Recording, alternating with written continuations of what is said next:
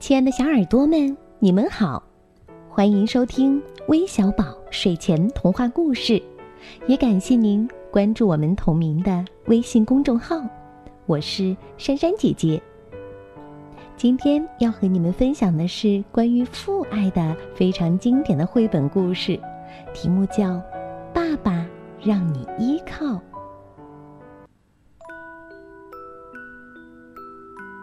一天。熊爸爸带着小熊去河边散步。小熊骑在爸爸的肩上，高高的，可以看到整个水面。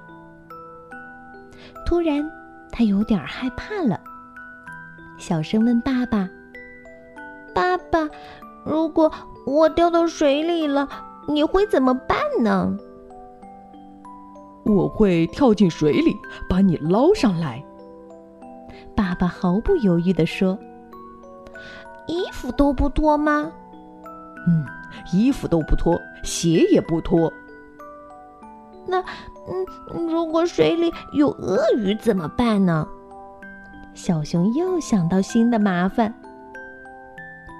那样的话，嗯，我的鞋就惨了。熊爸爸的机智让小熊不那么紧张了，反而觉得。有点有趣呢。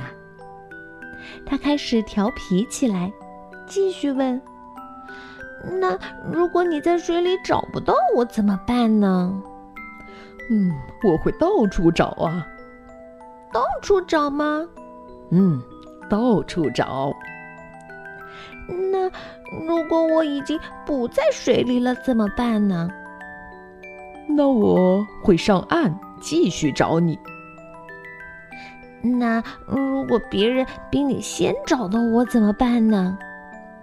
如果别人把我留在身边呢？小熊开始想故意为难爸爸。我会看着他，很礼貌的问他：“可以还给我吗？”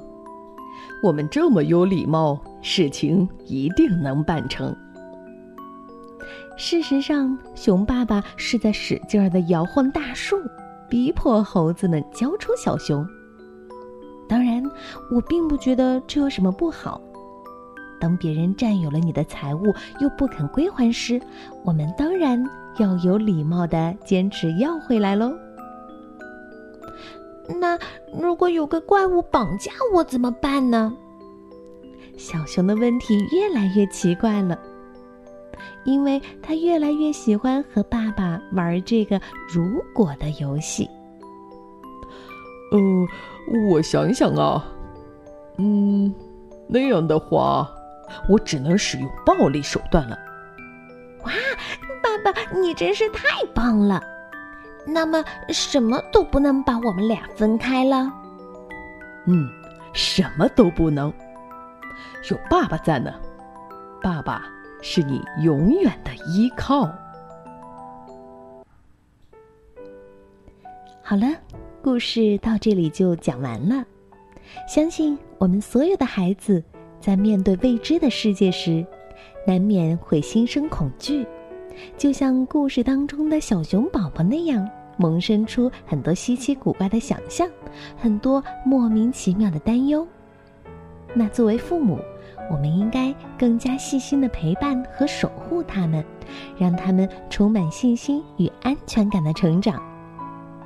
那最后也要感谢今天点播故事的几位小朋友，他们是来自辽宁抚顺的马金涵，来自福建漳州的郑子晨，来自山东青岛的季雨涵，来自湖南常德的刘舒淇，还有来自广东佛山的岳宁。感谢你们的点播，我们明天再见，晚安。